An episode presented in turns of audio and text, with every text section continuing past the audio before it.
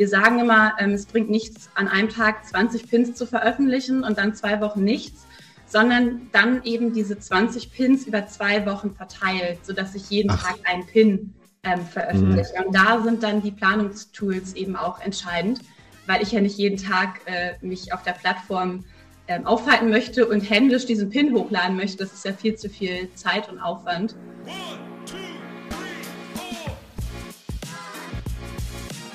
Episode 75 dreht sich rund um Pinterest. Also, wir schauen uns das ganze Netzwerk strategisch an. Wie kannst du es gut verwenden? Worauf musst du aufpassen? Da haben wir heute zwei Expertinnen zu Gast. Wer ist denn wir? Ich bin die Sarah. Ich begleite euch durch den 121 Stunden Talk, den Online-Marketing-Podcast zusammen mit dem Patrick. Erwischt. Und ich freue mich mit euch auch nochmal vorab äh, in den 121 Stunden Newsletter zu schauen, denn aus diesem ist ja unser Format hier mit den 121 Stunden Talk das Ganze im Positiven heraus eskaliert und da besprechen Sarah und ich immer so unsere Daumenstopper der Woche. Und bevor ich mein verrate, es wird um Emojis gehen. Ich bin sehr gespannt, was eure Meinung dazu ist. Sarah, was ist denn dein Daumenstopper der Woche? Ähm, ein ganz praktischer, hilfreicher Artikel. Und zwar geht es darum, welche Dinge zu einer Ablehnung deiner Social Ads bei Meta, also Facebook und Instagram, führen können. Es gibt also ein paar Sachen, da ist uns allen klar, die dürfen wir nicht verwenden.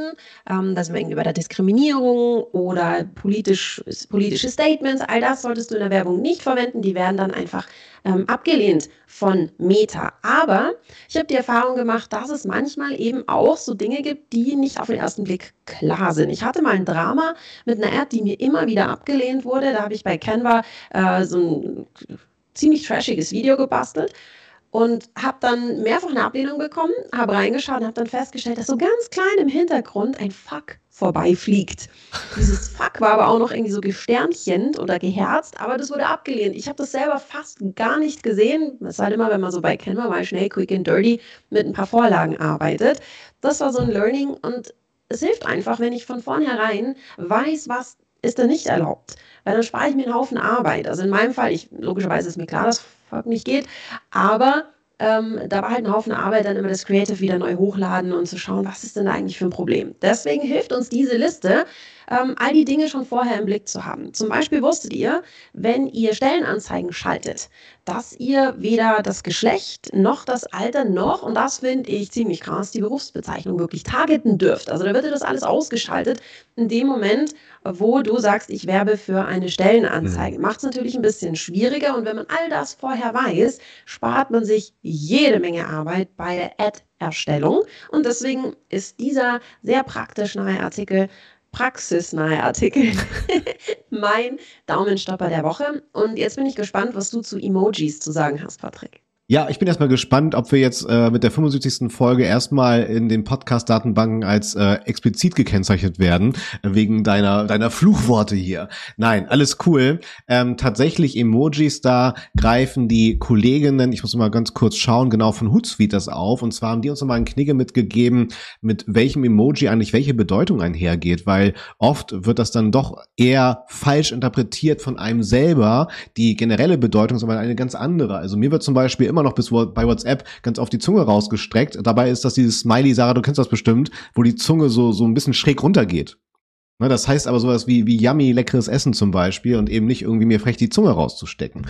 Und ähm, naja, ich habe aufgehört zu belehren, ist aber entsprechend wichtig. Ich möchte aber dieses Thema generell aufgreifen, um nochmal so über das Thema Aufmerksamkeit zu sprechen. Das sind ja entsprechende ASCII oder Sonderzeichen ja auch immer ein schöner Hebel, auch bei Creatives zum Beispiel oder halt auch bei der Optimierung von Snippets in den Suchergebnissen. Ähm, man muss halt immer nur schauen, mit was für einer Zielgruppe ich arbeite. Ich würde mal sagen, je B2B-iger ähm, meine Zielgruppe ist, desto eher sollte ich eher Richtung schüchterne Sonderzeichen gehen, weil mir wird auch oft immer gespiegelt, was ich sehr schön finde, äh, als Formulierung, Sarah, dass Emojis auch sehr schnell, äh, was meint letztens eine Teilnehmerin, äh, kitschig aussehen könnten. Das fand ich auch sehr schön. Ja, es ist halt so die Frage in iCatch. Also ich werde häufig mhm. gefragt äh, zum Thema ähm, bei Ads, sollen wir Emojis verwenden oder nicht? Ähm, bei, wenn wir, wenn wir Google Ads schalten. Dann mhm. sagen wir, mhm. naja, schau dir mal den Wettbewerb an. Wenn jetzt alle mit Emojis arbeiten und irgendwie Herzchen oder sowas einfügen oder auch bei der, bei der organischen Suchanzeigen, schau in den Wettbewerb. Wenn alle mit Sonderzeichen, mit Herzchen, mit Sternchen, was es da alles so gibt, arbeiten, ist vielleicht der richtige Move, gerade das nicht zu machen und sich abzuheben. Und umgedreht, wenn es niemand macht, versuch's doch mal. Versuch doch mal irgendwie so ein Herzchen, ein Häuschen, ein Sternchen, was auch immer es da so gibt, mit reinzupacken. Ja, also es geht halt tatsächlich immer um die Aufmerksamkeit, aber auch, dass es natürlich zur eigenen unternehmerischen Geschichte natürlich bestmöglich passt. Diesen Kompromiss braucht es halt immer. Also vielen Dank da auch an die Kolleginnen von Hootsuite für den Impuls, dass wir hier die einzelnen Emojis auch nochmal richtig verstehen und in der Kommunikation anwenden. Nicht, dass es irgendwie missverstanden wird. Ganz wichtig. Ja, und was so gar nicht für mich missverstanden wird, ist eine Plattform, die auch so jeglichen Skandal in Sachen Privatsphäre, Datenschutz komplett aus dem Weg geht.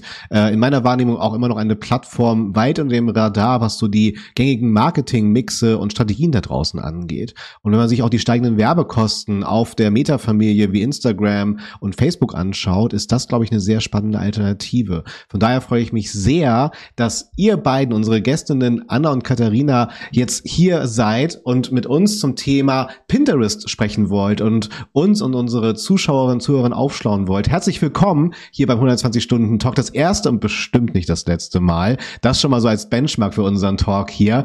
Ähm, erstmal, Katharina, Anna, schön, dass ihr dabei seid. Stellt euch doch mal gerne unseren Hörerinnen und Zuschauerinnen vor. Wer seid ihr und warum liebt ihr, was ihr tut? Ja, vielen Dank erstmal. Genau, wir sind ähm, Anna und Katharina. Wir sind die Gründerinnen von Studio Stories und ähm, haben uns auf Content-Produktion und auch ähm, speziell auf Pinterest ähm, spezialisiert und äh, freuen uns heute ein bisschen was über Pinterest zu erzählen. Wir freuen uns mega, dass ihr da seid. Jetzt hat es der Patrick schon so ein bisschen angekündigt. Pinterest ist, und da stimme ich dem Patrick absolut zu, eines der absolut unterschätztesten Netzwerke da draußen. Ähm, wenn wir jetzt mal davon ausgehen, eine Zuhörerin, ein Zuhörer da draußen hat Pinterest gar nicht so richtig auf dem Schirm. Könnt ihr uns mal so ein bisschen erzählen, was ist das für eine Plattform? Wie funktioniert die? Warum ist sie vor allem strategisch im Marketing so super spannend? Also das Schöne an Pinterest ist, es ist kein ähm, Social Media, sage ich mal, sondern eine visuelle Suchmaschine. Hier ähm, plane ich mein Leben. Ähm, das heißt, die Plattform ist zukunftsgerichtet. Das heißt, ich erzähle nicht, was habe ich denn letztes Wochenende getan, so wie ich das jetzt vielleicht auf Instagram oder Facebook berichten würde, sondern hier geht es um mich, um meine Wünsche, um meine Ideen. Es ist eine sehr, sehr positive Plattform. Ähm, was auch gerade die ähm, Pinterest-Kampagne, die gerade ihr vielleicht schon im Fernsehen gesehen habt oder auf den Plakatwänden zeigt. Ähm, es geht darum zu machen, zu tun und nicht ja, ja. zu erzählen, gerade wie toll ich bin. Man spricht bei Pinterest tatsächlich auch äh, von Personal Media. Also nicht Social Media, sondern Personal Media, so wie Anna gesagt hat, es geht um mich als Person und um mein Leben und nicht darum, mit meinen Freunden zu socialisen. Das finde ich schon mal eine super spannende Einordnung. Ich, allein dieses Thema vorwärts und rückwärts gewandt, finde ich irgendwie super charmant zu sagen, klar wollen wir alle präsent sein auf einer Plattform, die in die Zukunft gewandt ist, die sich ähm, auf das orientiert, was ich erreichen möchte, was ich haben möchte, was ich plane, was ich umsetzen möchte. Finde ich einen super spannenden Aspekt. Ähm, wie ist es denn so im Marketing-Mix einzuordnen? Das war jetzt so ein bisschen so die persönliche Perspektive, so ein bisschen die, wie, was ist das Feeling, in welchem Umfeld bin ich denn da unterwegs? Wie ist es denn jetzt so ein bisschen aus der Marketing-Perspektive? Wie kann ich diese Eigenschaften, die Pinterest hat, wo kann ich mich da einklinken als Unternehmen und vor allem sinnvoll einklinken? Also das Wichtigste ist, dass man wie bei allen ähm, Kanälen die, ähm, die Plattform erstmal versteht und die Nutzerinnen ähm, versteht. Sonst kann ich nicht sinnvoll ähm, mein Business da positionieren. Wichtig ist dann zu verstehen, ähm, wie kann ich auf der Plattform ähm, professionell wirken und wie kann ich einen Mehrwert den Nutzerinnen bieten Und ähm, da können wir auch noch tiefer einsteigen. Ne? Unbedingt, ja. unbedingt. wenn du sagst, die NutzerInnen verstehen, welcher Typ Mensch ist da so? Wir reden jetzt mal von Zielgruppen. Ich, welche Zielgruppe turnt auf Pinterest so rum? Also wenn ich, wenn ich wissen will von dir, was ist das für ein Typ Mensch, dann äh, hör, sagst du mir was? Also es ist tatsächlich so, dass viele denken, dass es eine ähm, rein weibliche Zielgruppe ist. Ähm, das ist aber nicht so. Also es ist immer noch, es sind mehr Frauen auf dem Netzwerk, also auf der Plattform. Ähm, aber der männliche Anteil, der wächst. Das ist auf jeden Fall schon mal wichtig zu sagen. Mhm. Ähm, vom Alter sind wir wirklich auch von bis. Also wir haben da nicht äh, so eine ganz kleine, zugespitzte Zielgruppe. Ähm, wir können hier wirklich viele erreichen, alleine auch deswegen, dass der ähm, Inhalt, der auf, den ich auf Pinterest erstelle, sogar auch bei Google gelistet wird. Also dadurch erreiche ich ja auch schon mal äh, noch eine größere Zielgruppe, die vielleicht gar nicht auf Pinterest selbst gerade aktiv sucht, mhm. sondern einfach googelt. Ja, verstanden. Und ähm, zu der Frage der Endgeräte findet Pinterest ähm, auch am Desktop statt oder mobil oder sogar 50-50? Gibt es da irgendwie Tendenzen? Also es ist schon so, dass die Tendenz zum, ähm, zur mobilen Nutzung geht. Aber wenn ich Inhalte erstelle, also als Unternehmen, dann mhm. tatsächlich ähm, eher desktop-orientiert. Verstanden. Also das heißt, dass ich halt wie bei anderen Instagram oder anderen Plattformen wie TikTok ja oft Unternehmen empfehle, produziert aus dem Smartphone heraus euren Content. Mhm. Bedeutet, ich höre jetzt schon raus, die Content-Kreation auf Pinterest ist nochmal eine andere, dass ich halt eher mit, sagen wir mal, aufwendigeren Wort- und Bildsprachen arbeite. Ist das richtig zu verstehen? Ja, es ist, ähm, es ist so, dass ich bei Pinterest sehr viel plane. Also mhm. es ist nicht so, dass ich jeden Tag ähm, auf der Plattform bin als Unternehmen ähm, und regelmäßig jeden Tag mein Content hochlade, sondern ähm, ich arbeite da mit Planungstools. Mhm. Im besten Fall gehe ich da ein bis zweimal im Monat, ähm, erstelle ich eben neuen, neuen Content, den ich dann plane. Ist natürlich auch ganz schön, weil das äh, sehr vorausschauend ist und planbar eben ist. Und ähm, genau dementsprechend äh, findet das dann auch eher am Desktop statt. Ähm, es sei denn, wir sprechen hier von dem neuen ähm, Format Idea Pins. Ja. Da ist es äh, so, dass äh, da so ein bisschen die Orientierung dann ähm, am Smartphone, also dass wir da meist vorproduzieren in den gängigen ähm, Bildbearbeitungsprogrammen oder Videos erstellen und dann aber das Final so ein bisschen dann ähm, in der App, also auf, in der äh, mobilen Version dann finalisieren und hochladen. Mhm. Also ich würde dann die Pin Ideas auch so als Antwort auf die kurzen, hochformatigen Bild- und Videoelemente jetzt mal definieren wollen. Aber die sind tatsächlich aktuell nur in der App sichtbar. Ist das richtig? Ähm, nein, ich bin der Meinung, dass man sie auch am Desktop sehen kann. Aber ähm, ah, okay. tatsächlich ist es in der App so, dass sie einem gleich oben angezeigt werden ah, okay. und es ein bisschen ähm, ja, präsenter ist. Ja, verstanden. Genau. Ähm, ich würde gerne noch mal so ein bisschen zurückhüpfen, weil wir jetzt schon so ein bisschen in den Formaten sind. Ähm, wenn ihr in eure Kundenkartei schaut, also welche Art von Unternehmen findet sich ganz häufig auf Pinterest? Also wer ist auf Pinterest besonders gut aufgehoben? Was sind da so eure Erfahrungen? Also ich glaube, die meisten Leute denken bei Pinterest erstmal an, an Rezepte und Basteln, aber das ist so ein Vorurteil, weil eigentlich ist da fast jeder gut aufgehoben. Da kannst du auch mit Finanzen was erreichen. Also wir haben, wir haben aus dem Finanzbereich auch einen großen Kunden, ähm, Versicherungen, das, das geht alles. Alles, was die Menschen bewegt und interessiert, wo sie zu Hilfe brauchen, ähm, kann sich da einfinden und ähm, findet eine Audience, egal wie klein oder groß das Thema ist. Das ist wirklich wunderbar. Ähm, es gibt tatsächlich sehr viele Vorteile bei Pinterest ähm, im Gegensatz, also wenn ich jetzt äh, vom, von der Business-Seite her gehe, ähm, im Vergleich zu, zu den Meta-Plattformen. die wollen wir natürlich hören, die Vorteile. Also das, das, das fetteste Argument ist natürlich ähm, die Chance, die mir Pinterest als, als kleines Business bietet ähm, oder Business jeglicher Größe, weil in den relevanten Suchen es sind nur drei Prozent, die wirklich nach Marken suchen. Das heißt, 97 Prozent der UserInnen suchen ohne eine Marke. Das heißt, ich möchte mhm. meinetwegen, ich suche ich suche ein gestreiftes T-Shirt. ich suche aber nicht Esprit-T-Shirt. Ja.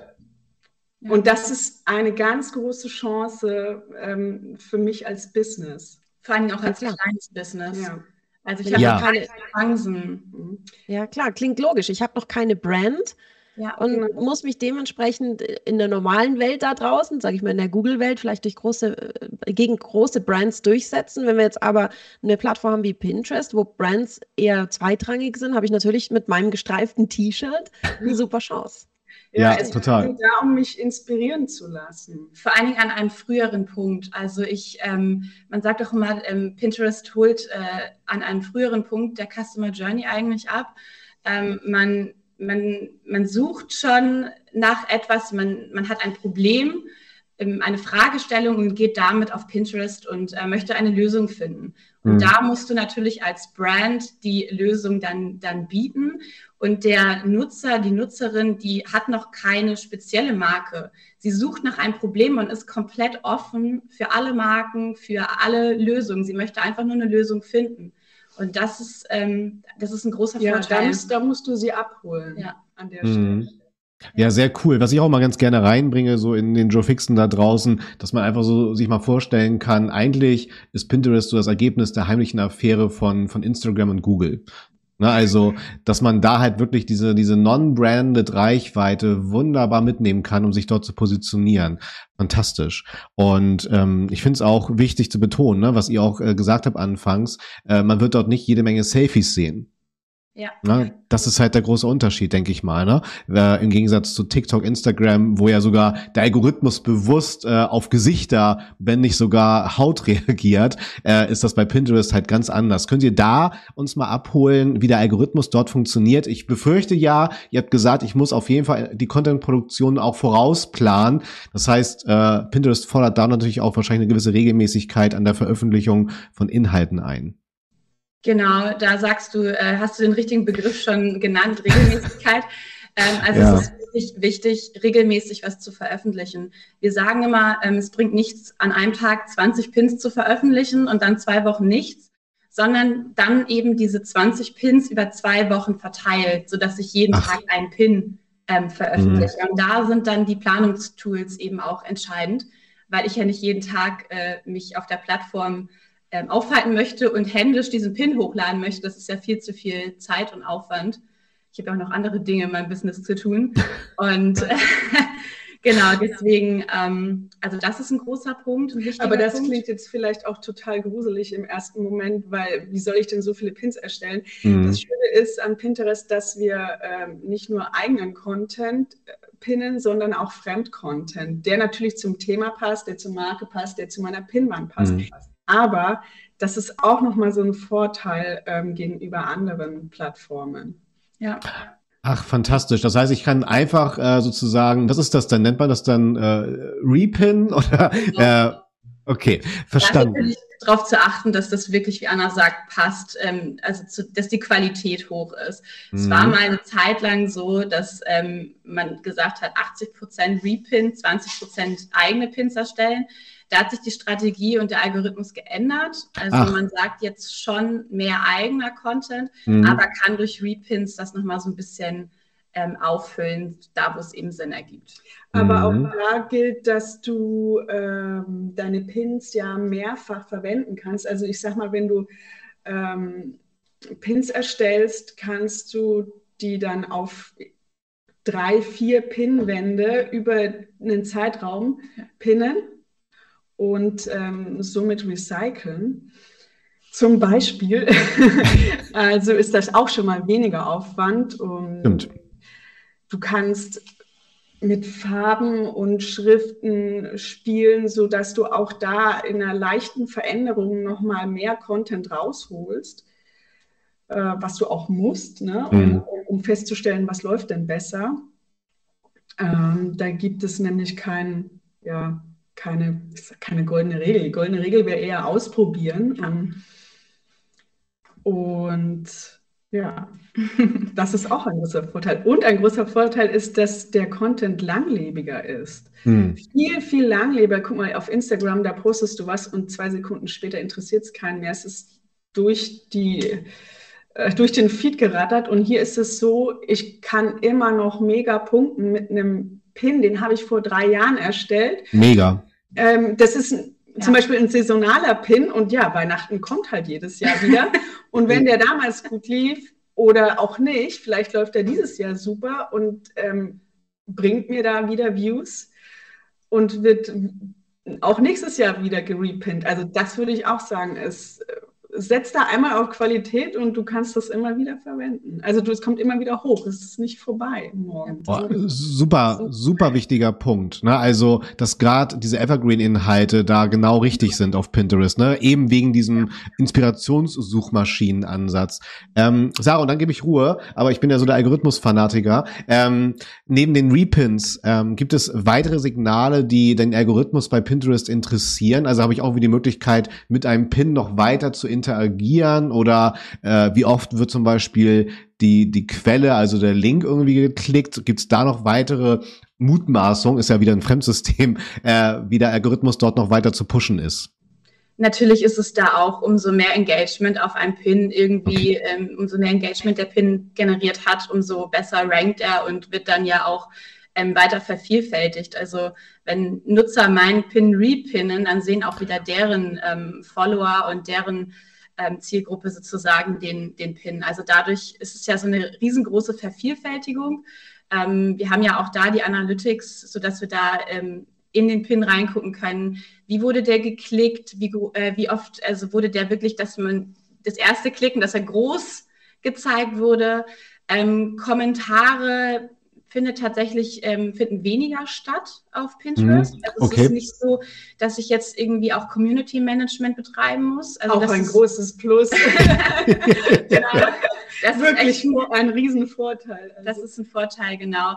Also Pinterest versucht es bei den Idea-Pins aktuell so ein bisschen auf ah, okay. Engagement und sich mhm. mit der Zielgruppe so ein bisschen zu vernetzen. Ähm, mal gucken, wo da die Reise noch hingeht. Ja. Okay, ja, vielen Dank.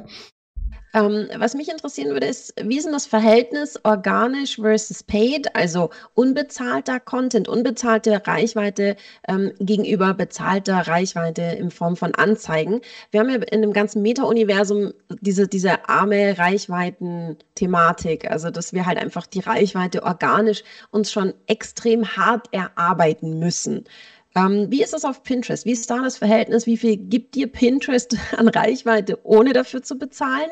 Und ähm, wie, wie, wie geizig ist Pinterest mit der Reichweite?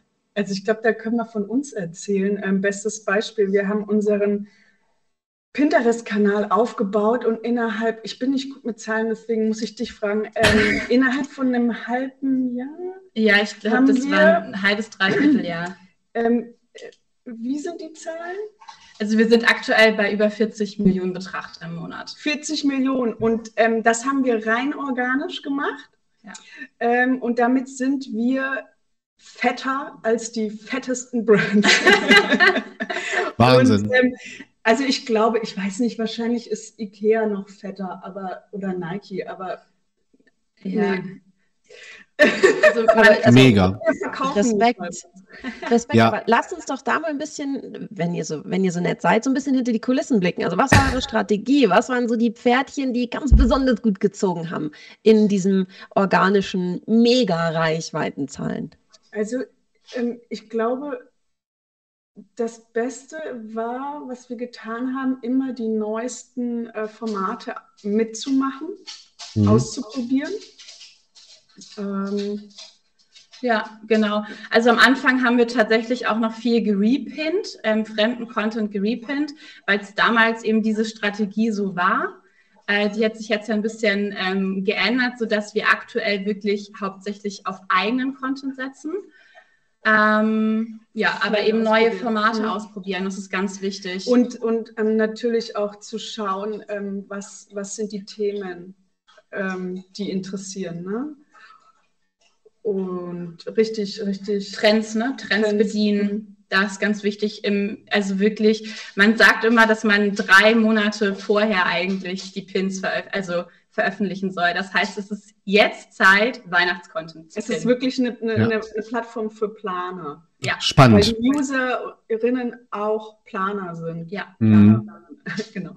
Ja. Ähm, können wir da so ein bisschen rein? Entschuldigung, Patrick, jetzt habe ich mich vor, vorgedrängelt. Alles gut. ich bin super neugierig. Können wir da so ein bisschen reinschauen? So, lass uns mal so ein bisschen in die Praxis gehen. Jetzt habe ich ein, Insta ein Instagram-Profil, ich bin aktiv und will jetzt deinen Rat umsetzen und ich gehe in die Weihnachtsplanung. Welche Themen sind gerade Trend? Welche Formate sollte ich unbedingt abdecken? Wie muss so ein Creative aussehen bei Pinterest, damit ich in der Weihnachtssaison den großen Wurf mache? Wenn ich jetzt zu dir komme und sage, bitte verschaff mir Reichweite, verschaff mir ähm, guten Traffic für die Weihnachtssaison, was rätst du mir? Also man muss bedenken, wir haben ja jetzt gerade Corona mehr oder weniger hinter uns gebracht mhm. und dadurch hat sich so ein bisschen ähm, ja unser Verhalten geändert, unsere Wünsche für das kommende Weihnachten haben sich verändert. Wir wollen wieder feiern. Das heißt, da müssen wir echt schauen, was was wünschen sich die Nutzerinnen? Was ist unsere, wie ist unsere Zielgruppe drauf? Die wollen wieder feiern, die wollen pompöse Weihnachten, die wollen aber auch, und das wird, denke ich, äh, das wird gleich bleiben zu den Corona-Zeiten, viele kleine Feste feiern. Ähm, Pinterest nennt das, glaube ich, Mini, Mini-Movements. Ähm, das heißt, kleine Erlebniswelten schaffen mich ah. mit wenig Freunden. Sowas wie jetzt zum Beispiel auch Friendsgiving ist in der Corona-Zeit total populär gewesen. Ne, ich treffe mich nur mit wenigen Leuten, habe viele kleine Feiern ähm, und zelebriere ähm, den Mini-Moment. Und das, glaube ich, können wir jetzt für Weihnachten auch erwarten. Das heißt, mhm. ich muss viele kleine Ideen liefern, aber auch an die großen Feste. Also wir wollen feiern.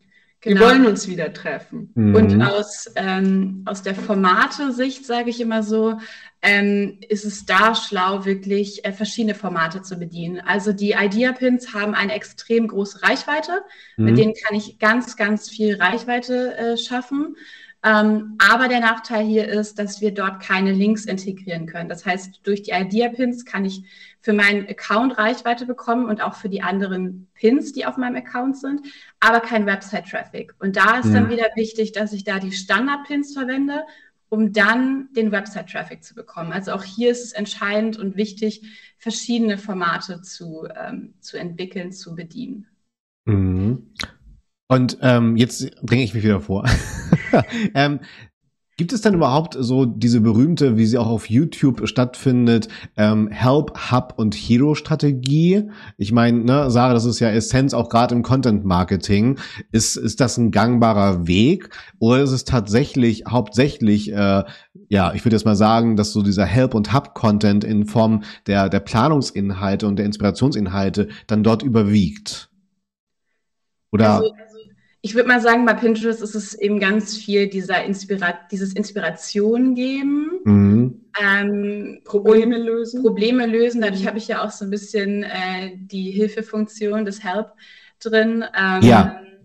Ich glaube, das ist so das, ähm, der Hauptpunkt tatsächlich. Wobei man nicht vergessen darf, ähm, wenn du was versprichst in deinem Pin, dann musst du dein Versprechen halten. Also wenn ich dann äh, klicke auf deine mhm. Webseite und da kommen keine Inhalte und da willst du nur was verkaufen, dann machst du dich ganz, ganz unbeliebt. Das ist tatsächlich ähm, der größte Fehler. Das, ja, ja, ja glaube ich. Du musst wirklich dann auch Mehrwert auf deiner Website bieten. Mhm. Also erstmal die Geschichte äh, weiter nicht kommerziell weitererzählen in einem entsprechenden Service oder Wissenshub-Bereich auf der Webseite, wo ich dann halt wieder subtil über Cross-Verlinkung, Call genau, to Actions genau. auf die Produkte verweise. Ja, und das finde ich auch einen wichtigen Punkt, äh, Leute. Also äh, Pinterest äh, wird auch sehr schnell in eurem Tracking-System unter Social Media auf die Eins kommen als Referrer-Kanal weil, ne, was ihr auch gerade gesagt habt, wir haben halt immer diese sehr prominente Verlinkung zur Quelle des Pins. Und das genau. grenzt ja auch gegenüber den anderen Plattformen ja. komplett ab, die ja bewusst Plattformen sind mhm. und uns bei sich behalten wollen. Ähm, habe ich überhaupt eine Chance, äh, mit B2B-Themen irgendwie zu glänzen? Können Sarah und ich den Podcast da irgendwie platzieren? Also habt ihr da so Ausnahmen bestätigen ja die Regel. Gibt es irgendwie, also klar, ihr seid ja B2B, ne, mit eurer ja. Geschichte, aber ihr verpackt es natürlich anders. Aber wie ist da so eure Einschätzung oder auch die Erfahrung? Auf jeden Fall. Also ihr könntet euren Podcast ähm, fantastisch präsentieren. Ähm, jetzt hört man hier wieder das Klopfen. Alles gut. Ähm, ihr, ihr, könnt ähm, immer wieder Wissenshäppchen an den Mann, an die Frau bringen über Pinterest und somit okay. die Aufmerksamkeit ähm, eure Expertise dann auf euren äh, Podcast verlinken. Ja. Manchmal okay. muss man ein bisschen über Umwege Ja, man gehen. muss oft ums Eck denken. Aber wenn man da den Dreh raus hat, dann ja. ist das gar nicht so schwer. man muss es nur am Anfang begreifen. Letztendlich ja. jeder, der irgendwie ja eine B2B-Zielgruppe ist, ist ja dann vielleicht auch privat auf Pinterest, sieht dann was für sein Business und dadurch äh, kann man natürlich auch B2B etwas erreichen, aber man muss sagen, B2C ist einfacher und direkter. Mm, okay. Ähm, was hat man denn so für Bildwelten auf Instagram ganz besonders? Also wenn wir jetzt eben nicht so dieses klassische Produkt haben, irgendwie so Deko, keine Ahnung, wo wir diesen Weihnachtsspirit aufnehmen können, ist dann eher Menschen oder Infografiken, wenn wir jetzt so ein bisschen im B2B denken. Was sind da die, die, die Visuals, die wirklich gut funktionieren? Also das Ding ist, ähm, Werbung ist auf Pinterest nicht verpönt. Werbung ist gewünscht. Das ist anders als ähm, jetzt im Fernsehen, wo dich so ein Werbeblock nervt und du das nutzt, um mal auf die Toilette zu rennen, sondern ähm, das sind willkommene Inhalte, wenn sie Lösungen versprechen, also wenn sie Lösungen bieten. Deswegen, ähm, du siehst dort ähm, Produkte. Das, das darfst, brauchst du nicht verstecken. Auch dein Logo brauchst du nicht verstecken. Ganz im Gegenteil, ähm, das ja. ist ein professionelles äh, Bild, das äh, dich nochmal vertrauenswürdiger erscheinen lässt. Ja. Also du brauchst dich da nicht als Brand verstecken. Ist tatsächlich so, also Logo ist wirklich ähm, erwünscht und ähm, ja, wie Anna gesagt hat, also sowohl Produkt, ähm, als auch Infografiken. Ähm, ich kann aber auch mal eine Person zeigen. Also ich würde auch da wieder sagen, ist der gute Mix, weil jeder mhm. fühlt sich ja auch von was anderem angesprochen. Ähm, und das ist auch wieder so das Schöne bei diesem, ähm, wenn wir sagen, regelmäßig pinnen und wie soll ich denn so viel Content überhaupt schaffen? Ich kann ja, wenn ich ein Produkt habe oder einen Blogbeitrag oder was es auch immer ist, ein Podcast, ähm, ich kann ja ähm, meinetwegen die dieselbe Headline haben und drei verschiedene Bilder oder mhm. ich kann einfach ein Bild und drei verschiedene Headlines testen und da dann nachher in den Analytics gucken, was funktioniert eigentlich am besten. Und dadurch erreiche ich ja auch wieder unterschiedliche Menschen. Der eine fühlt sich von dem Gesicht angesprochen und der andere sagt, hey, das Produkt finde ich irgendwie spannend. Ja. Mhm. Deswegen ähm, auch einfach mal gucken und recherchieren, bevor du den Content erstellst, ähm, was gerade ähm, die Menschen anspricht visuell. Ja. Und dann ausprobieren gegeneinander, äh, später dann äh, gucken, welcher Pin lief besser und dann machst du im nächsten Schwung was in die Richtung. Also es, du kommst nicht drum herum auszuprobieren. Macht aber auch Spaß. ähm, ja, auf jeden Fall. Und äh, Spaß wird es auch machen, mit euch in die zweite Runde zu gehen. Ähm, und nur noch eine kurze Frage, Katharina. Du hast gerade Analytics angesprochen. Das bedeutet, sobald ich Pinterest verrate, ja, ich bin ein Unternehmen, bekomme ich wie auf anderen Plattformen wie bei Instagram Insights weitere Dateneinblicke? Ja, genau. Also ich mhm. habe durch den Business-Account einige Vorteile. Unter anderem eben, dass ich äh, die Analytics sehe, sowohl mhm. ähm, von meiner Zielgruppe, im Vergleich ah. zu der gesamten Pinterest-Zielgruppe, als auch zu meinem äh, kompletten Profil oder zu einzelnen Pins. Ja, fantastisch. Also Ihr Lieben, wenn, wenn ihr merkt, dass Pinterest mit eurer Geschäftsstrategie, mit eurer Themen, Produktwelt matcht, unbedingt jetzt ausprobieren. Und wenn ich Anna richtig verstanden habe, so nach sechs Monaten, klar, ihr hättet auch so den Early Bird Vorteil natürlich, ne, mit Studio Stories auf Pinterest in Deutschland. Aber ich würde trotzdem sagen, dass man so mindestens äh, seine sechs Monate sich Zeit geben lassen sollte, unternehmerische Konditionen, um zu entscheiden, ist dieser Kanal jetzt ja, für mich ne, Geschäftsziel erreichend oder nicht. Ne? Ja, der, der, mhm. der größte Fehler ist, wenn man zu früh abspringt. Ja. Ja. Ja, ja absolut. Was wir geredet haben, sind ähm, die Suchbegriffe. Ne? Ja. Wollen wir das als Spoiler verwenden?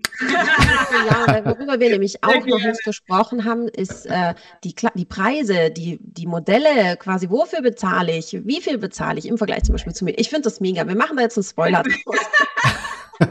also, wir haben euch quasi jetzt live, nicht ganz live, on air dazu verhaftet, ja. dass ihr nochmal kommt. Machen wir. Ja, mit euch gerne. Ach, cool. Ja, vielen, vielen Dank. Und ihr könnt euch schon mal mental darauf vorbereiten, denn die abschließenden Worte gehören immer unseren Gästinnen. Von daher sage ich schon mal vielen, vielen Dank. Sarah, ich muss sagen, ich bin wieder schlauer und habe Unterstützerinnen gefunden mit Katharina und Anna, die mehr als unterstrichen haben, dass Pinterest wirklich äh, ein, ja, wenn ihr schöne, inspirative Produkte habt zum Plan, äh, ist das euer Kanal unbedingt machen und vor allen Dingen auch mit dem Bewusstsein, dass es auch ein Referrer-Kanal ist zu eurer eigenen Welt auf der Webseite. Von daher unbedingt jetzt initial in die Planung, spätestens für 23 mit einplanen. Bitte. Sarah. Also für, ich hatte zwei, zwei wichtige Learnings heute. Das eine ist dieses Thema der Zukunftgewandtheit. Ich mag ja. immer so ein, so ein Einblick in die Grundzüge von Netzwerken. Wie funktionieren die? Was ist das ganz Besondere dran? Weil das hilft mir wahnsinnig dabei, eine Strategie aufzubauen. Mhm. Das war ein so ein Ding, so, ja, zukunftgewandt, klar, ein neuer, so, so, da fiel ein Groschen bei mir. Das ist so das eine. Und das andere war, dass es eine nicht ganz so High-Maintenance-Plattform ist, wie jetzt zum Beispiel Instagram, wo du irgendwie täglich eine Story posten musst und ständig dein Handy mit dir rumschleppen musst.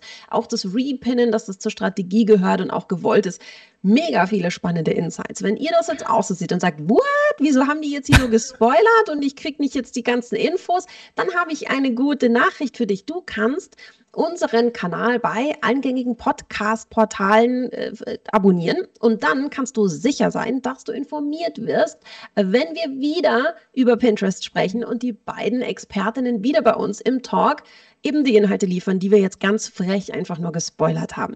Hat es dir gefallen, freuen wir uns ganz besonders über eine 5-Sterne-Bewertung und ich sage vielen Dank und gebe rüber zu Anna und Katharina.